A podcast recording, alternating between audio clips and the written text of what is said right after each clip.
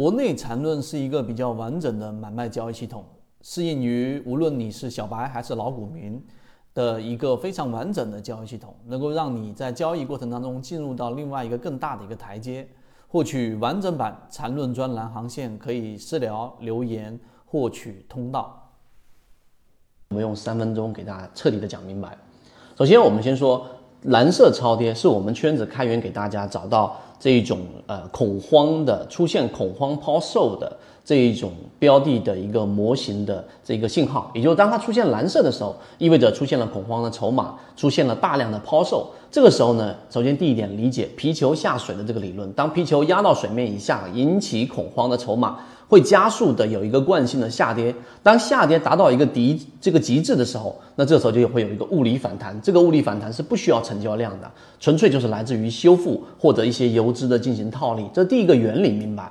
你第二点明白这个原理之后，你就会知道，实际上五日、十日。二十日蓝色超跌基本上都可以归为一个时间周期，就是大概是在二十日了。为什么呢？因为蓝色超跌它是非常低频的交易，也是我们圈子所告诉给大家复制当中成功率最高的，七十百分之八十左右。我们跑过数据的，在极限行情甚至可以达到九十，但极限行情很少。就当大盘出现平均股价跌到这个熊线以下百分之七蓝色超跌的时候，这时候整个市场大量的跌停板。那这是极限行情，我们另当别论。那所以二十日以内的蓝色超跌一旦出现的时候，你需要去判断的是大盘所处的环境是不是跟它是同样共振的。也就是说，当大盘处于超跌或者是上涨初期的起这个新入行情的时候，OK，你蓝色超跌是有比较强的修复性的。但是当市场进入到强势行情，什么叫强势行情？例如说已经实现共盘了。例如说，平均股价已经达到中轴以上进行强势突破，平均股价的整个市场的赚钱概率百分之三十、百分之四十的中线上攻，再加上百分之三十左右到百分之四十左右的短线上攻同步上行，这个时候市场的赚钱概率达到百分之六七十。说得更简单、通俗易懂一点，就市场里面充斥的短线赚钱效应的时候，你再去考虑，我说，哎，我用蓝色超跌这种交易模式，二十日内去筛选行不行？答案是否定的。因为这个时候市场是不形成共振的。我举这样的例子来告诉给大家。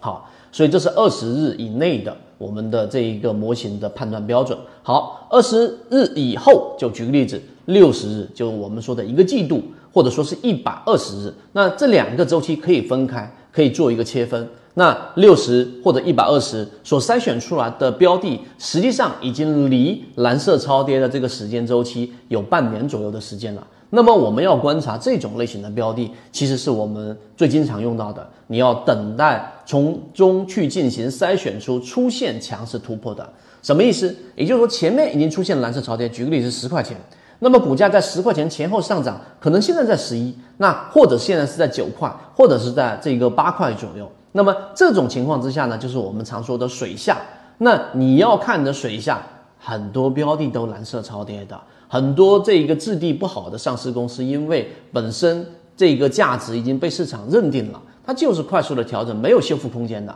所以这个时候你要找的就是两个角度，一个是技术上形成修复，例如说同位涨停，例如说出现了在蓝色以上的修复，然后呢进行回踩站稳，这是技术分析啊，这是第一个角度。第二个角度呢，然后你还要去看一看它的价值性。用我们的左脑护城河去判断，例如说它的现金流，例如说去看一看它的整个 PB 的整个估值模型当中的一个数值啊，它是一个确确实实是产生实际价值的上市公司，而且它的主营不是一个特别虚的，例如说以前我们说的 NFT 呀，对吧？这些很新的概念，并不代表它有问题，但是呢，它可能站不住脚，那么在价值角度，它不一定能支撑。这两个角度你分析透彻之后，你就会明白，六十跟一百二十日实际上是帮我们筛选的一个鱼池，后期用技术分析跟左脑护城河来进行这样的一个筛选。这样讲大家就明白了。大部分情况之下，五日、十日、二十日的筛选很少啊，并且呢使用频率也不高啊，因为第一类型买点的确定性不如第一类型买点之后在缠论过程当中形成回踩的二买拉得更高啊，这就是今天给大家去讲的。缠论就是一套买卖系统，能够帮助你在交易过程当中寻找合适的个股买卖点，一步一步的去完善自己这一种模块，并且呢，成功率会逐步逐步的增加。想要加入到圈子，进行系统进化的交易模块，可以看简介找到我加入圈子。